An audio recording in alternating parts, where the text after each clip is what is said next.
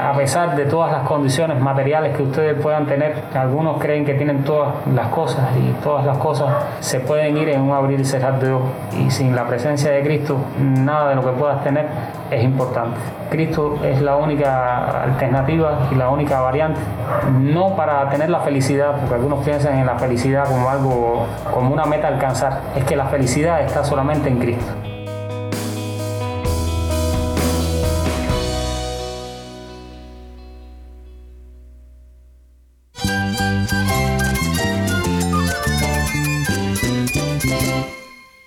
Cristo es todo para mí. Mi Salvador, mi amigo, mi guía. Cristo es mi verdad. Es nuestra guía, nuestro faro. Cristo es el Señor y Salvador. Nuestro protector, nuestro amparo, nuestra fortaleza. Es Jesús, el único que te lleva a Dios, el único camino, la verdad y la vida. No hay más ningún camino, es Jesús.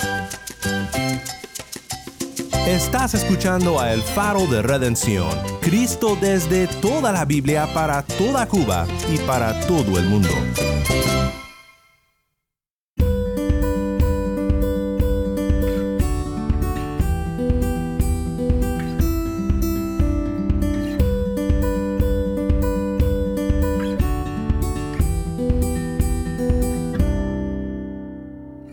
Hola, soy el pastor Daniel Warren. Gracias por acompañarme aquí en El Faro.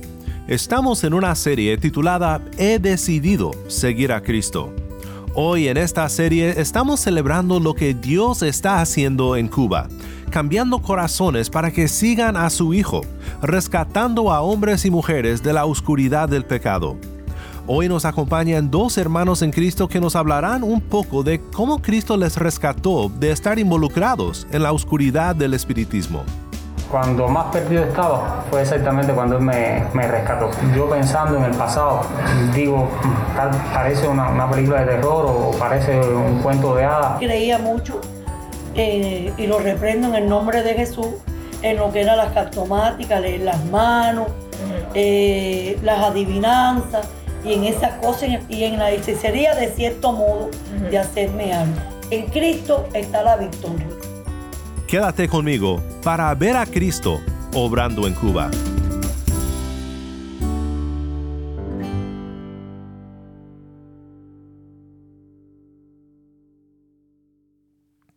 Hoy tenemos el privilegio de oír de dos hermanos en Cristo que nos comparten sobre cómo Cristo les redimió del mundo del espiritismo, una oscuridad muy real y muy presente en la isla de Cuba.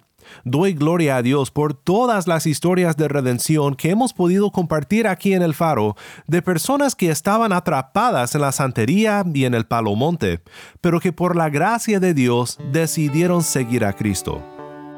Bueno, soy Agdel Morales y estoy aquí en Santa Clara. Pertenezco a la iglesia de la Vigía y me congrego junto con ellos y aquí en nuestra casa a veces que nos reunimos un grupo de hermanos. Mi hermano, ¿y cómo conociste al Señor? Bueno, mi experiencia con, con el Señor fue eh, desde mi juventud, pero cuando más perdido estaba fue exactamente cuando Él me, me rescató. Antes de conocer al Señor, yo simplemente lo que tenía era una breve referencia en un cuadro que existía en la pared de la persona que me cuidaba cuando era pequeño y simplemente era un Cristo frío, un Cristo eh, ajeno totalmente a cualquiera de las enseñanzas que hoy conocemos acerca de Él, de su amor, de su entrega y de todo lo que hizo por nosotros para darnos paz y vida eterna. Una vez estando ya en la universidad, un grupo de jóvenes que nos gustaba los fenómenos paranormales y que están constantemente investigando acerca de todo lo que estaba, lo novedoso, como la nueva era y cosas como más, eh, decidimos jugar la Ouija. Y en ese momento yo no pensé en la connotación que podría traer eso en mi vida, ni mucho menos pensaba las consecuencias que eso iba a traer después. Ese día que fuimos a jugar a la Ouija, sentimos que aquello realmente eh, había tomado el control de la situación y nos respondía cosas que nosotros no pensamos que fueran así. Corroboramos cada una de las cosas que nos dijeron. Yo simplemente no podía creer todo aquello que me estaba pasando y empecé a reírme descontroladamente. La respuesta de, de aquel artefacto de la Ouija fue simplemente te voy a matar. te voy a matar. Aquello me asustó muchísimo. Hermano, no llegó a un mes después, yo me enfermé con una enfermedad, el Guillain-Barré. Eh, eso fue lo que determinaron los médicos. Eh, yo simplemente no podía moverme, había perdido toda la fuerza muscular. Eh, prácticamente no podía comer, no podía caminar, no podía sostener nada en mis manos, respiraba muy lentamente y tuve que ir a un hospital. En el hospital me hicieron muchísimas pruebas. Los médicos decían que yo estaba mintiendo, que yo no tenía absolutamente nada, que mi estado físico estaba bien. Sin embargo, yo no podía hacer nada de aquello. La conclusión a la que llegaron era que yo tenía un Guillain-Barré y eso fue lo que me diagnosticaron. Mis padres estaban como locos. Fueron a visitar a, a un santero, me hicieron un cambio de vida. Yo pude mejorar, empecé a mejorar. Mi hermano, ¿puedes explicar un poquito más qué es el cambio de vida? El cambio de vida, según lo que nosotros entendíamos en aquel momento, el santero hace una ofrenda y una persona ocupa el lugar de la persona que está en- en- enferma o que va a morir. Una persona sana ocupa el lugar de esa persona que está en una situación difícil de enfermedad o que está en- en convaleciente de, alguna, algún tipo de, de enfermedad. Me dice, me hacen el cambio de vida, eh, salgo del hospital, ya yo tenía claro que existía un mundo espiritual. Sabía que tenía que buscar algunas respuestas que no las tenía bien claras. Empecé a visitar las iglesias católicas, empecé a visitar a los testigos de Jehová, me reuní en logias teosóficas, busqué con los Rosacruces respuestas y lo aquello lo que me daba era más miedo porque la respuesta para todo ello era el karma que el karma era la consecuencia de todas las cosas que nosotros habíamos cometido equivocadas o habíamos hecho incorrectamente. Y aquello me sentía, me ponía más nervioso y me daba más miedo. Después de aquello, eh, entendí una cosa, o entendí a Dios de una manera. Ellos me decían que Dios era el supremo arquitecto, es decir, Dios está en todas las cosas, Dios es el creador de todas las cosas. Y ese era mi concepto de Dios. Dios es un creador, Dios eh, está en todos los lugares, pero es como la naturaleza, eh, es incapaz de determinar, es incapaz de pensar, es incapaz de tomar decisiones. Gracias al Señor, comienzo en la escuela de idiomas y en la escuela de idiomas hay uno de los muchachos que estaba visitando una de las iglesias evangélicas de Santa Clara y me invitó a visitar la iglesia evangélica de Santa Clara, la, iglesia, la primera iglesia bautista. Después de un tiempo eh, de conversar con los jóvenes que estaban en la iglesia, de ver cuán sanos y cuán diferentes eran de lo que yo conocía, sin convertirme aún, sin conocer al Señor, empecé a visitar la iglesia bautista. Y luego de un mes o quizás menos, al recibir el mensaje del pastor Homero, yo me convertí eh, en la iglesia bautista y empecé a hacer una transformación y un cambio en mi vida. Empecé a dejar las cosas que antiguamente dejaba. No dejé a mis amigos atrás, traté de predicarles constantemente. Muy pocos de ellos aceptaron la palabra, muchos de ellos siguieron en los caminos del oscurantismo. Y quizás hoy nos vemos, incluso veo a uno de los, de los como, de- como decían, de los maestros de la logia teosófica.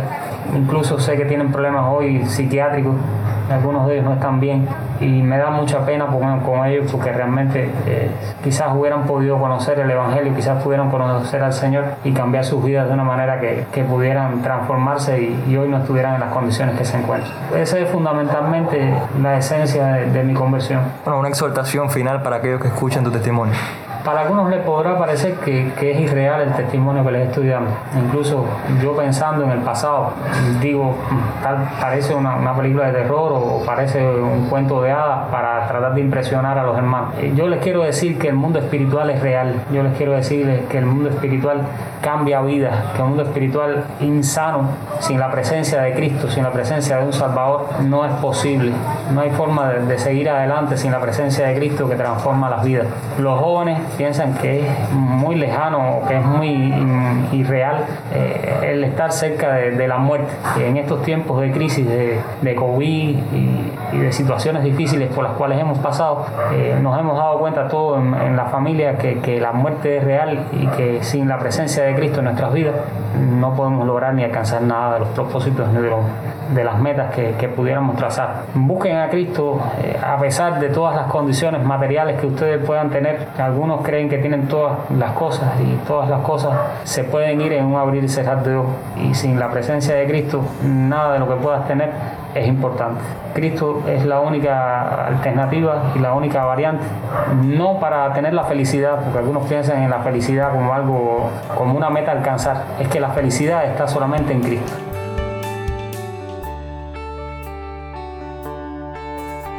Soy el pastor Daniel Warren y esto es El Faro de Redención.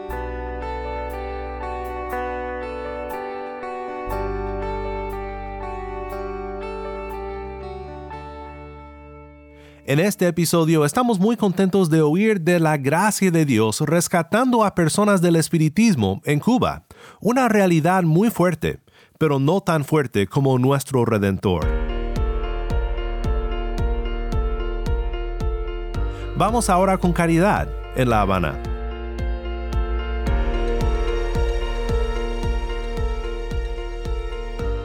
Yo me llamo Caridad Cruz García, vivo en Cuba 204, aquí en el municipio de la Catedral, y llevo 24 años en el Evangelio. Gloria a Dios. Empecé por Pentecostal a través de una amiga mía que ya falleció, y ella me dio la palabra porque yo era creyente de la, de la, de la. No era porque tenía cosas en mi casa de, de fuerte, de, de rompimiento de nada, pero porque mi familia venía de la católica y nunca me permitió eso, pero yo sí creía mucho eh, y lo reprendo en el nombre de Jesús en lo que eran las cartomáticas, leer las manos, eh, las adivinanzas y en esas cosas y en la hechicería de cierto modo de hacerme algo. Y cuando te predicaron el Evangelio, ¿qué, ¿cuál fue tu primera reacción? ¿Qué tú pensaste cuando escuchaste hablar de la palabra de Dios? Cuando yo eh, me dieron la palabra de Dios, la amiga mía que ya falleció, yo me quedé en duda y le dije que yo iba a ir a su casa a ver cómo era eso. Porque ella me, me dijo que en su casa había una casa de, de oración.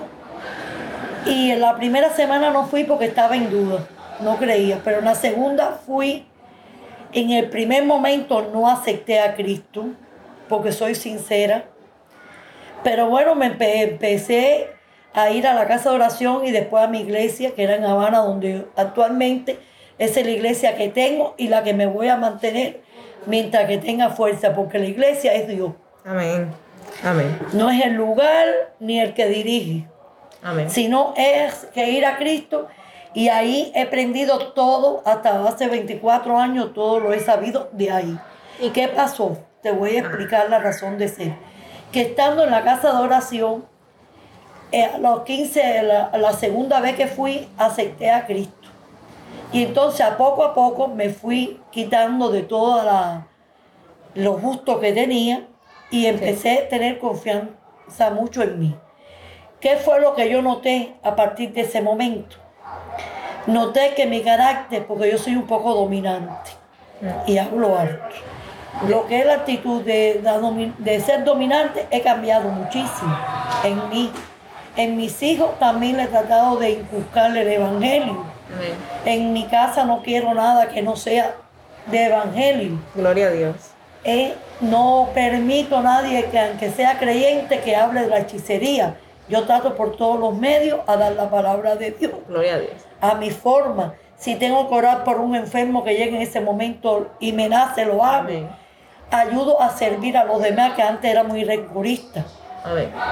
Porque desgraciadamente me ha demostrado el cristianismo que nosotros no nos merecemos nada, nada más que Dios. Amén, y nosotros lo que le hacemos es servir a Dios, Amén. no al hombre. Y en esta tierra, en eso yo tenía erróneo. Me he fortalecido en eso. Amén. En circunstancias también he aprendido en el Evangelio que las cosas pasan por algo y que uno solamente es un obstáculo que uno tiene que brincar Sí, y que fortalecerse. Y buscar en la palabra de Dios porque Él dice que es nuestro escudo y nuestra fortaleza. Amén, amén. Y hay que estar siempre eh, agarrado a la palabra de Dios. Amén. Porque yo entiendo que todo lo que te pase, usted busca en el Evangelio y va a encontrar la palabra y te da paz Amén. espiritual Que el Señor y lo fortalece. ¿Y de te- qué manera, en, en qué situación espe- espe- específica usted puede decir que Dios la ha fortalecido? ¿En qué, en qué, ¿De qué manera específica usted piensa que? Bueno, me ha fortalecido en varias ocasiones, pero una de las que más fuerte que puedo dar testimonio, cuando le descubrieron a mi hijo los dos tumores mayor, que era suerte y verdad, pensaban que era maligno, que no se iba a salvar, y lo tuve que operar cuatro veces, para la gloria de Dios. En la tercera se quedó hemiplegético Me, me- tuve seis meses en el Julito Díaz y todavía aún sigo en el Julito Díaz, pero ha venido la pandemia y ha habido que controlarse. Y le doy gracias a Dios porque en el oncológico le lograron sacar el tumor que a él me habían dicho en el neurológico que se lo habían sacado y todo fue mentira porque Dios me lo demostró así que cuando le hicieron el, el- la resonancia estaba ahí mismo pero ya le habían, molest- le habían afectado todo hasta la paladar todo todo todo todo a mi hijo.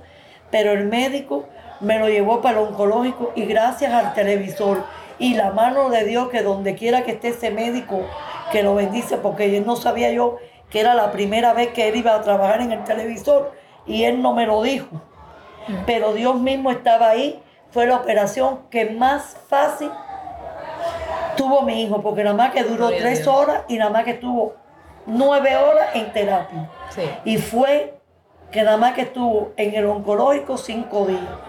Y enseguida se, le- se levantó de cierta manera porque él estaba en un sillón de ruedas. Y ya cuando volví a ir al Julito Díaz, que se puso bien en ese mes, ya salió en el Julito Díaz con el andador. Hoy en día, y con la fe de Dios, yo sé que él no va a recuperar el 80%, eso dice el hombre. Pero en Dios sé que lo va a poner a andar sin, sin, sin el andador. Dios. Entonces, ese fue una de las fe más grandes que yo he tenido. No, y verdaderamente la palabra de Dios dice que en este mundo vamos a tener aflicción, pero que confiemos en el Señor porque Él venció al mundo. O sea, nuestra esperanza tiene que estar puesta en el Señor. Ese Amén. fue en la primera. La segunda, en Jan, que parece de una alergia crónica muy grande, que se ha hinchado, eso fue después del Evangelio. Todo esto que estoy diciendo fue después del Evangelio. Se hinchaba, se hinchaba las manos, se le botaban los ojos y todo. Y le doy gracias a Dios que la, la alergia no se la ha quitado, pero se la ha controlado tanto que más Gracias nunca ni estuvo ingresado, ni hubo que ponerle suero. Simplemente con los Gracias antihistamínicos se ha logrado y le doy gracias tantos a Dios. Pero es que son pequeñas cosas, pero siempre está la mano de Dios. Amén. A veces yo he amanecido sin, un- sin, no sin comer, porque aunque sea un pan yo me llevo la boca, pero sin una gota de dinero para nada. Y Dios siempre, siempre suple. suple. Amén, gloria a Dios. Amén. Y, y he visto siempre, en todo momento, la mano de Dios, porque Amén. yo aquí me quejo, es al Dios Todopoderoso. Amén. Y ese es el que hace la obra, porque hay que darle espacio para que Él actúe. Porque si tú vas en casa en casa y en mano y en mano, y sigues dando situación, situación, tú no ves la mano de Dios. Sí. Entonces, el que uno tiene que quejarse es a Dios. Sí, es como dice la palabra de Dios, confiar en el hombre es maldición. Bendición es confiar Y- en el Señor. Y entonces yo en mi persona muy real siempre pienso en lo demás. Sin decirle nada, siempre tengo el presente de alguien. Amén. Al que no necesite le digo, ay, sí, muy bueno que para aquí para allá.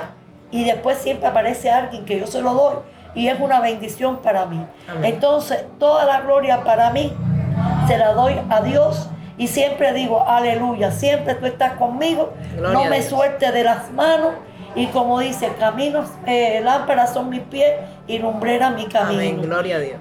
Y sígueme como la mano y hazme siempre mirar como los caballos, hacia Muchas adelante, no a los lados. Y le doy toda la gloria a Cristo. Gloria a Dios. Amén por esta entrevista que me han hecho y que sea de satisfacción para otras personas que lo oigan y sepan que en Cristo está la victoria. Gloria a Dios. Muchas gracias, mi hermana Cacha. Dios te bendiga mucho.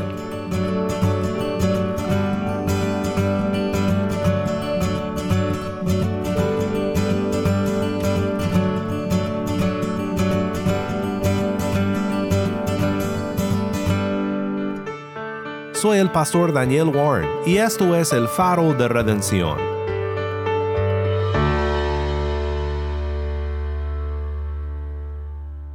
Muchas gracias a Abdel y a Caridad por compartir sus historias de redención con nosotros, aquí en el faro de redención.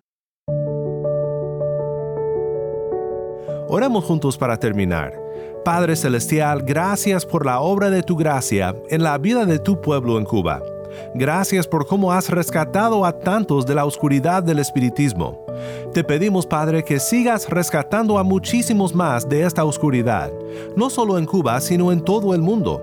Y no solo de la oscuridad del espiritismo, sino de la oscuridad de todo el pecado que nos rodea Que la luz de Cristo resplandezca en nuestras vidas para llamar a muchos más a seguir a Cristo. En el bendito nombre de Cristo nuestro Redentor oramos. Amén.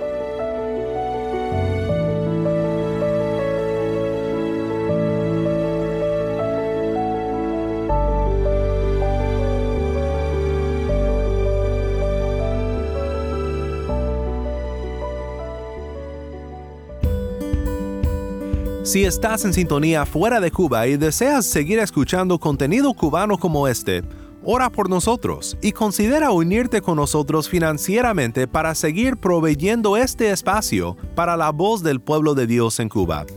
Para más información sobre el faro y sobre cómo puedes ayudar, visita nuestra página web elfaroderedencion.org.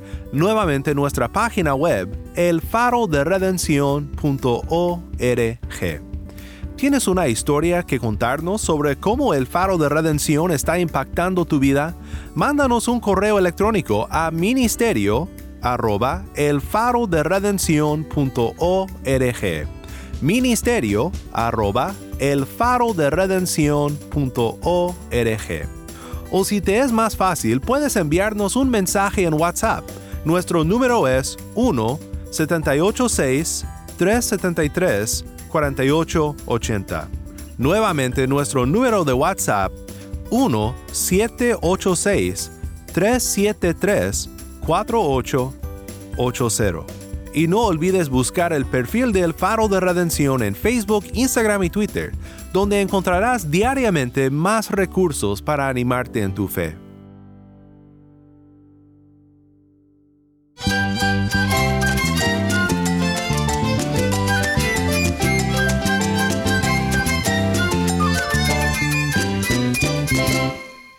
Soy el pastor Daniel Warren. Te invito a que nos acompañes mañana en esta serie He decidido seguir a Cristo.